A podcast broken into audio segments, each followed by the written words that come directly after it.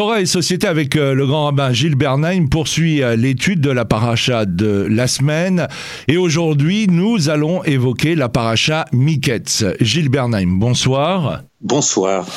Dans cette paracha, les thèmes sont aussi très nombreux. Le rêve de Pharaon, sept vaches belles et grasses dévorées par sept vaches maigres, puis sept épis pleins dévorés par sept épis maigres, l'échec des devins pour comprendre le rêve, Yosef, retiré de la prison, il interprète le rêve et conseille Pharaon. Il est nommé second de Pharaon avec autorité sur toute l'Égypte. La naissance de Ménaché et celle d'Éphraïm, la disette en Égypte et dans tous les pays la venue des frères de Joseph devant lui, il les reconnut, il ne les reconnaissait pas, mais lui se souvint des songes qu'il avait eus à leur sujet et il les met à l'épreuve par rapport à des fautes éventuelles et à la culpabilité. Et puis il y a aussi euh, Jacob qui ne peut plus supporter euh, cette privation et finalement il accepte et envoie également des présents à ce gouverneur. Il y a euh, beaucoup beaucoup de choses dans cette paracha. Rabbinou Bechaye place toute la paracha sous l'égide de ce verset des proverbes et confiance vers Dieu de tout ton cœur, vers la compréhension de ton intelligence ne t'appuie pas.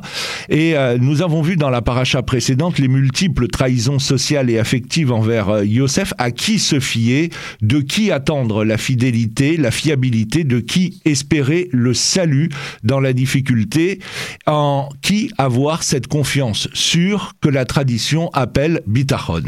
Oui, dans les nombreux thèmes, les nombreux sujets dont il est question dans cette parachat Miketz, vous avez notamment mentionné ce verset où il est dit que Joseph se souvint de ses rêves. Une petite remarque pour entrer directement dans le vif de notre euh, émission. Se souvenir, le terme de yiskor, vayiskor, le, une azkara, un jour de mémoire. Ce souvenir, la mémoire, cet acte de mémoire, ce verbe apparaît huit fois dans le livre de Bereshit. Cette fois, Dieu est le sujet de l'acte de mémoire. Dieu se souvint de tel ou tel personnage ou de telle ou telle chose qu'il avait dite, etc. Dieu est le sujet. Et la huitième fois, c'est ici. Et c'est la seule fois dans le livre de Bereshit où l'homme est sujet de l'acte de mémoire, se souvenir. Et de fait, chaque fois que l'on utilise en hébreu le verbe se souvenir, c'est qu'il y a un renversement de situation. Autrement dit, il se passe quelque chose qui prend le contre-pied de tout ce qui s'est passé auparavant. Par exemple, il s'est souvenu qu'il y avait eu un déluge, plus jamais il n'y aura de déluge. Donc on récuse quelque chose de douloureux pour désormais introduire quelque chose de plus généreux, de plus heureux. Si on garde cette idée qui couvre les sept usages du verbe il, c'est-à-dire Dieu se souvint, mais cette fois-ci appliqué à Joseph, alors on comprend une chose, c'est que lorsqu'il se souvient, c'est que il met fin à quelque chose de difficile ou de douloureux. C'est le début de la, j'allais dire, de la restauration, c'est le début d'une sorte de rédemption, c'est ce que l'on appelle un tikkun, une réparation, et nous entrons désormais dans le vif du sujet où des bénédictions sont désormais possibles, où des rencontres heureuses sont désormais possibles. Et pour clore ce propos, j'ajouterai ceci. Lorsqu'il était jeune, début de Vaïechev, au chapitre 37, il a mal agi. C'est-à-dire qu'en fait, il était formidable. C'est un homme qui est formidable, qui est au-dessus des autres et qui a de vraies qualités, des qualités intellectuelles, des qualités spirituelles. Il est aussi le plus beau des enfants. Il est le préféré de son père. Mais lorsque son père l'envoie prendre des nouvelles de ses frères et de leurs troupeaux, il n'a rien compris à ce que son père lui demandait. Autrement dit, dans la mise en acte, plus exactement lorsqu'on le met à l'épreuve d'une réalité ou de situation où il doit faire preuve de sa supériorité, pour pas pour s'en enorgueillir, mais pour aider les autres, pour que sa supériorité rende possible une aide, une, il puisse assumer des responsabilités qui vont faire de lui le sauveur de ses frères et de leurs troupeaux. C'est la famine. Il n'y comprend rien, il erre. On va très vite sauter jusqu'à la parachat Miketz, lorsque ensuite il se retrouve esclave en Égypte. Il se retrouve en servitude en Égypte, il se retrouve en prison en Égypte. C'est aussi par des rêves mais non pas des rêves qui témoignent de sa supériorité sur les autres, mais qui disent, voilà, maintenant l'Égypte va se trouver dans une situation, et on le comprend aisément, les gerbes, les vaches, où la nourriture va manquer.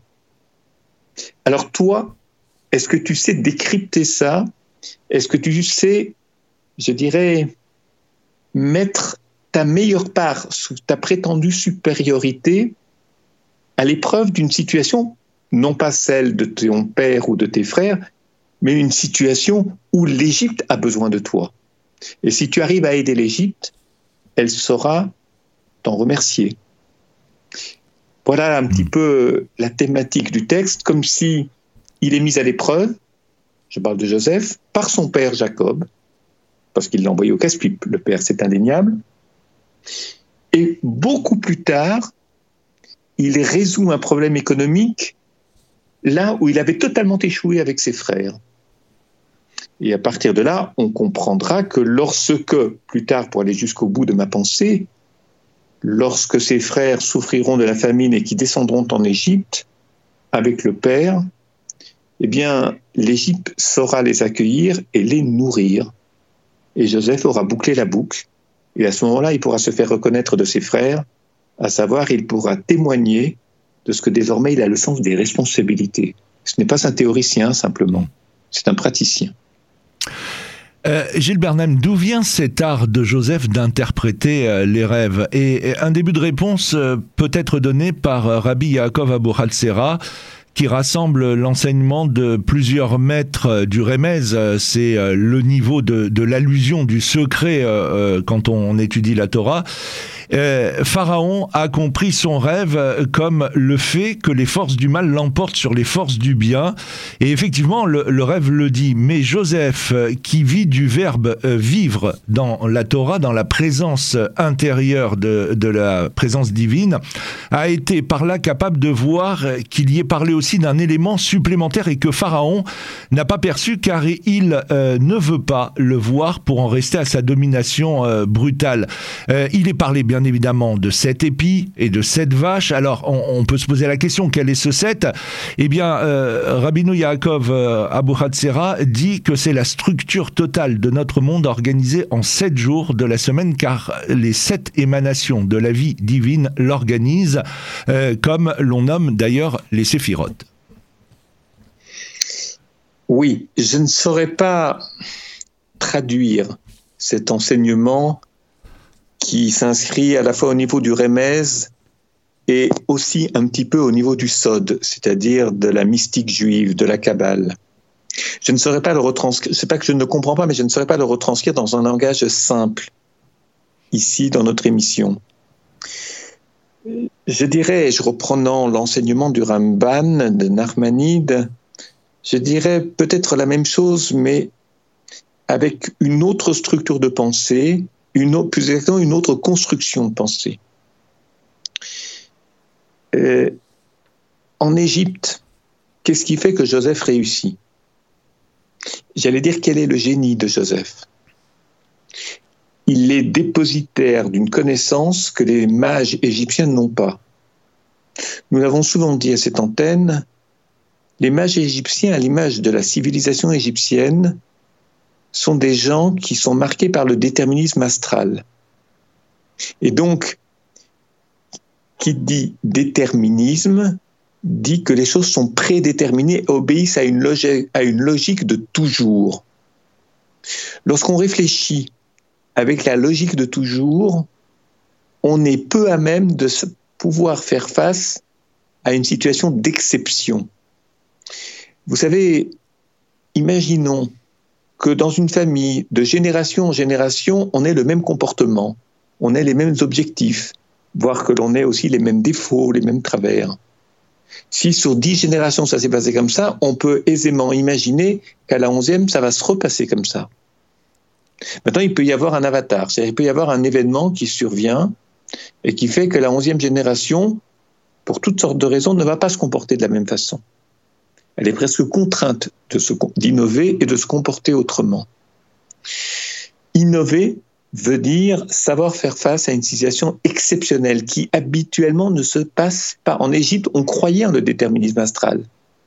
Et c'est relativement aisé à comprendre, nous l'avons souvent dit à cette antenne, parce que la civilisation égyptienne, je dirais l'économie égyptienne, s'est construite autour du Nil, qui est une divinité. Autour du Nil, et je dirais, elle, autour des crues du Nil. Donc, de crues qui sont régulières, qu'on en a appris à réguler, à en faire, à en tirer le, le meilleur profit. Donc, on sait que grâce aux crues du Nil, l'agriculture en Égypte est possible. Chaque année. Donc, on ne craint plus la famine. Maintenant, il peut arriver, même, et je dirais surtout chez ce qui est considéré comme une divinité égyptienne pour la raison que nous avons évoquée, qu'il se passe quelque chose, qu'il y ait un accro dans ce déterminisme, dans cette régularité des faits qui se reproduisent, se reproduisent et se reproduisent. Et là, le génie de Joseph consiste à anticiper, c'est-à-dire à imaginer qu'il puisse y avoir une faille dans le système égyptien. Les mages ne peuvent pas penser l'exception, c'est-à-dire qu'il y ait une faille dans quelque chose qui a toujours été et qui semble éternel, pérenne. Ça, c'est le génie de Joseph. Et si je pouvais dégager une leçon de la confrontation entre Joseph et les mages de l'Égypte, eh bien, je dirais ce que je pense du Talmud, de l'étude du Talmud. Ce qui m'a beaucoup frappé dans ma vie en étudiant le Talmud, c'est que le Talmud s'intéresse très vite, au-delà des grandes lignes et des, grandes, des principes généraux, très vite à des exceptions. Il attire notre attention sur des situations qui peuvent ne jamais se produire ou dont nous imaginons qu'ils ne se produiront jamais et qui ne sont pas pour autant exclus. Sauf que comme ça n'arrive jamais, on pense que que cela ne pourra jamais arriver. Le Talmud nous apprend à nous préparer à l'exception, de manière à ce que l'on ait un outil de travail, de pensée, au moment où, même une fois sur un million, où la chose se produit. Ne pas être pris au dépourvu, savoir se référer et innover en même temps, se relier au passé par les sources et innover dans la traduction et la transcription et la mise en œuvre de ces sources, qui parfois obéissent à un vocabulaire qui aujourd'hui nous est étranger mais qui sur le fond recouvre des réalités que nous pouvons extraordinairement ou exceptionnellement connaître. Hmm. Ça, c'est le génie de Joseph je dirais qu'il est un grand talmudiste sur ce plan-là. La sécheresse et la famine dont il est question dans cette paracha et dans celle qui la suit soulève d'importantes, l'importante même question du rapport d'ordre éthique que nous devons entretenir avec les denrées alimentaires de base, les matières premières essentielles et les services, quel que soit le système économique. La question morale qui se pose est celle de savoir à qui incombe la charge de prendre des mesures pour soulager les souffrances et les privations qui résultent de situations de pénurie ou de désastres naturels. Faut-il laisser chaque individu se débattre dans la recherche d'une protection ou bien la société a-t-elle une responsabilité dans ce domaine? Ah bah, La réponse est relativement simple, en tous les cas dans, le contexte, dans ce contexte biblique. Euh, on ne peut pas parler d'État ce qui est une notion beaucoup, un concept politique beaucoup plus moderne, évidemment pas en Égypte, il n'y a pas un État égyptien à l'époque biblique, mais c'est une question qu'on se pose beaucoup. Hmm. Est-ce que l'État doit protéger les citoyens? Est-ce qu'on peut s'appuyer sur l'État pour résoudre nos problèmes? Il y a des expressions très courantes dans la vie politique aujourd'hui, et je dirais en sciences politiques. Quelle fonction accorde-t-on à l'État? Par exemple, euh, les systèmes libéraux, les systèmes économiques libéraux, le libéralisme. Il y a parfois des libéralismes qui sont extrêmement débridés, extrêmement ouverts, où il n'y a l'État n'a pas à intervenir, n'a pas à s'imposer, c'est peut-être aussi la loi du plus fort, ou bien l'État s'impose et il gère beaucoup de choses, des régimes très centralisés, comme ça a pu se connaître euh, pas seulement dans les pays communistes, mais ailleurs. Ce sont de vraies questions. Or, les, ici, Joseph a parfaitement compris qu'il ne pouvait pas jouer pour son compte. D'abord parce que sa position ne le lui permet pas, mais pas seulement. C'est parce que ou bien l'Égypte sauve ses citoyens, ou bien elle sombre. Donc il ne cherche nullement ni à se mettre en valeur, ni à mettre en valeur une, deux ou trois personnes. J'allais dire qu'il parle au nom du pouvoir égyptien et au nom des Égyptiens. Il est évident que ça n'a pas été simple pour les Égyptiens. Mais ça, c'est un autre problème ça n'a pas été simple d'accepter la proposition de Joseph.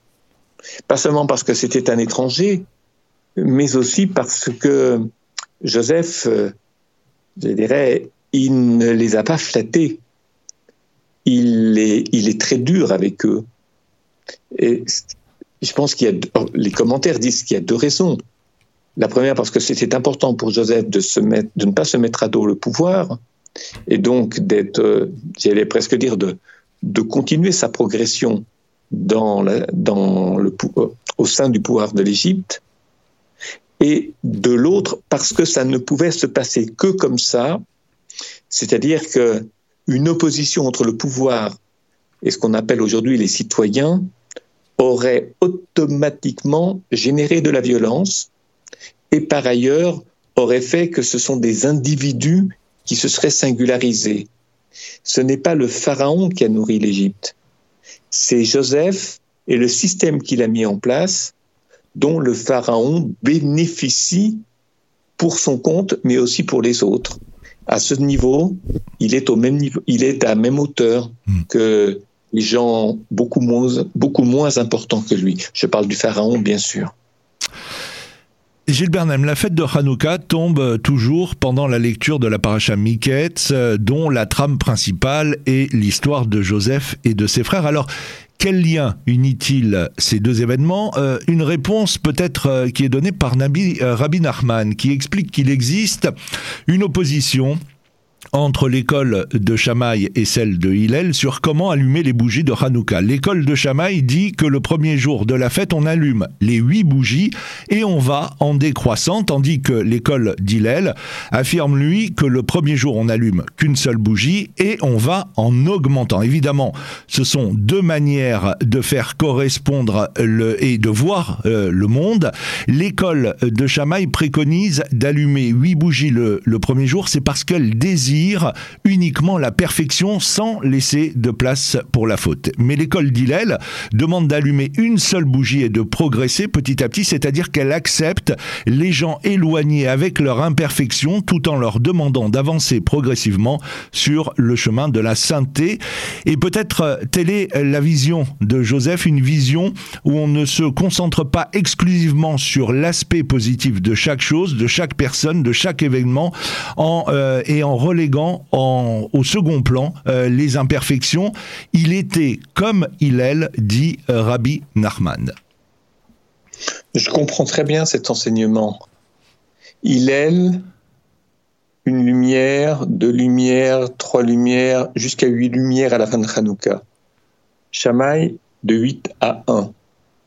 Lorsqu'on passe de 1 à 8, puisqu'il est beaucoup question, l'allumage des lumières de Hanouka, on le dit à Nerot Kodesh, on, on, le dit dans la, dans la prière que l'on récite au moment de l'allumage, que l'on chante au moment de l'allumage, à Nerot Kodesh, qui a une part de sainteté dans ces lumières. Sainteté, ça veut dire quoi? Ça veut dire que on se rapproche d'Akadosh Baruchou, du Saint béni soit-il, cela nous élève, mais en même temps, il y a un effort de plus en plus grand du premier au dernier soir de Hanouka. On s'élève en sainteté, et là on rejoint un grand principe talmudique, Malim Bekotesh Ven Moritin. On s'élève en sainteté, mais on ne doit pas décliner en sainteté, c'est-à-dire la perdre en cours de route. Pourquoi? Parce que lorsqu'on s'élève en sainteté, ce qui est mis en valeur, c'est le sens de l'effort. Et la sainteté, correspond à l'idée de faire des efforts qui nous permettent de progresser. Deux termes clés, des efforts et la progression. Ça, c'est le but ultime. Que, plus on avance, plus il y a à découvrir. Et donc, il ne faut pas être découragé, il faut garder en soi, comme cheviller au corps, ce sens de l'effort. Si on vise tout de suite, et c'est la raison pour laquelle la halakha n'est pas comme Shamaï, si on vise tout de suite l'excellence, on ne peut être ensuite que déçu. Et de fait, parce que on ne peut pas se maintenir à l'état d'excellence tout au long des huit jours. Il y a des moments de perte. Et lorsqu'on a touché, on a reçu l'excellence. C'est comme des gens qui ont, pardonnez-moi la comparaison qui ne vaut que ce qu'elle vaut, des gens qui ont toujours vécu dans des conditions très dans l'opulence et qui n'ont jamais été confrontés à des situations de manque. Le jour où ils sont en situation de manque, ils perdent pied parfois. Parce qu'ils n'arrivent pas à se réinvestir dans une situation qui est très minimalisée pour eux. Et donc, euh, il se passe la même chose au niveau de Shamaï. Si on pose d'emblée le principe d'excellence comme vecteur de sainteté, premier soir, huit lumières, on peut n'être que déçu, c'est être sous le coup d'une déception. On n'arrive pas à maintenir cet état, et la symbolique le traduit, de huit à une lumière, de soir en soir. C'est donc beaucoup le principe de sainteté, mais qui n'est pas appliqué ici à Hanouka, mais qui est appliqué à l'accompagnement euh, d'une personne ou d'une, je dirais, d'une initiative importante, alors Shamaï n'est pas retenu comme maître de la halakha à cette occasion, comme si souvent. C'est trop, c'est trop risqué. De vouloir maintenir un peuple à l'état d'excellence, comme si du fait que l'excellence est donnée dès le premier soir, de soir en soir, il est de moins en moins nécessaire de le prouver comme si cet état d'être pouvait être pérenne. Pour finir, euh, une dernière question. Deux personnages en dehors de Jacob dominent respectivement les parachas de Miketz, Vaïgash et Vaïri. Ce sont Joseph et Judas. Si Joseph, par beaucoup d'aspects intellectuels et spirituels, ressemble à son père et à ses ancêtres, Abraham, Isaac, Judas inaugure dans ces trois sections une nouvelle personnalité, l'homme politique. Jusqu'à la paracha Miketz, les rivalités que nous décrit la Torah sont manichéennes. Il y a toujours le bon et le mauvais. Abel et Cain, Noé et son environnement, Abraham et le pharaon ou Abimelech, Isaac et Ismaël, Jacob et Isaü. Ici, on constate en fait une complémentarité qui certes par moments est une controverse, mais qui ne se traduit jamais par une animosité ou par une quelconque violence. Oui. Oui, mais la, véritable réussite dans les couples, frères ou autres, notamment tous ceux que vous avez mentionnés, ce n'est pas dans le livre de Bereshit que nous la trouvons, c'est dans le livre de Shemot, à savoir la rencontre entre Moïse et Aaron lorsque Moïse rentre, revient du buisson ardent et ils s'embrassent, sans arrière-pensée. Parce que Moïse aurait aimé avoir les deux rôles, être le grand prêtre et être le prophète. Il a décliné une de ses fonctions pour que l'autre l'assume et que lui se réserve entièrement à la prophétie et à la réception de la Torah. Cette capacité à se mettre en retrait pour permettre à l'autre d'exister pleinement, c'est une des très grandes qualités une forme d'anava, de modestie ou d'humilité de Moïse. Et également, il en, est également de même au niveau d'Aaron vis-à-vis de Moïse. Pour ce qui concerne le livre de Bereshit, je ne dirais pas que c'est que la rencontre, que la réconciliation entre les frères est le but à atteindre. Oui, dans le contexte de l'histoire de ces hommes, c'est ce qu'il fallait en arriver là. Mais dans nos vies à nous, il serait quand même judicieux de ne pas avoir, à faire le parcours qu'a vécu Joseph ou Judas et ses frères pour pouvoir se retrouver à la fin dans les conditions que l'on sait. Je dirais, c'est une paix qui est arrachée d'extrême justesse.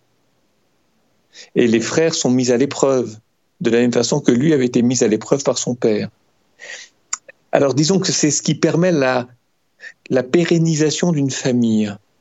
Si ces douze hommes arrivent à fonctionner ensemble, alors peut-être que des conditions sont réunies pour que plus tard des tribus puissent cohabiter sur une même terre. C'est ce qui fera dire à beaucoup de commentaires, Rabbeinu Bechai, vous l'avez mentionné tout à l'heure, mais tant d'autres, que la réussite de Jacob et ses frères, c'est la naissance du Beth Yaakov, de la maison de Jacob. La maison au sens d'une communauté, au sens de ce qu'on appellerait un État, ce qu'on appelle un ensemble de citoyens qui arrivent à, je dirais, à s'entraider, à s'apprendre mutuellement ce qui leur manque. Donc un système presque fédéral, sorte de confédération des tribus. Mais tout ça nous éloigne évidemment mm. de ce qui ne sera accepté que sur le bout, de, je dirais, presque, presque de force, la royauté. La royauté, c'est un pis-aller. On ne l'accepte que lorsqu'on ne peut pas faire autrement pour établir une autorité. Mais la royauté n'a jamais été un but à atteindre, quelle que soit la qualité de certains rois, n'a jamais été un but à atteindre dans la Torah. Et je pour ce qui concerne la paix, la vraie paix, je préfère l'exemple de Moïse et Aaron que l'exemple de Joseph et ses frères. Le prix à payer a été très fort pour obtenir cette réconciliation, et notamment pour le Père. Gilles Bernheim, je vous remercie. Ainsi s'achève cette émission euh, Torah et Société. Et bien évidemment, on se donne rendez-vous la semaine prochaine. Bonsoir. Bonsoir.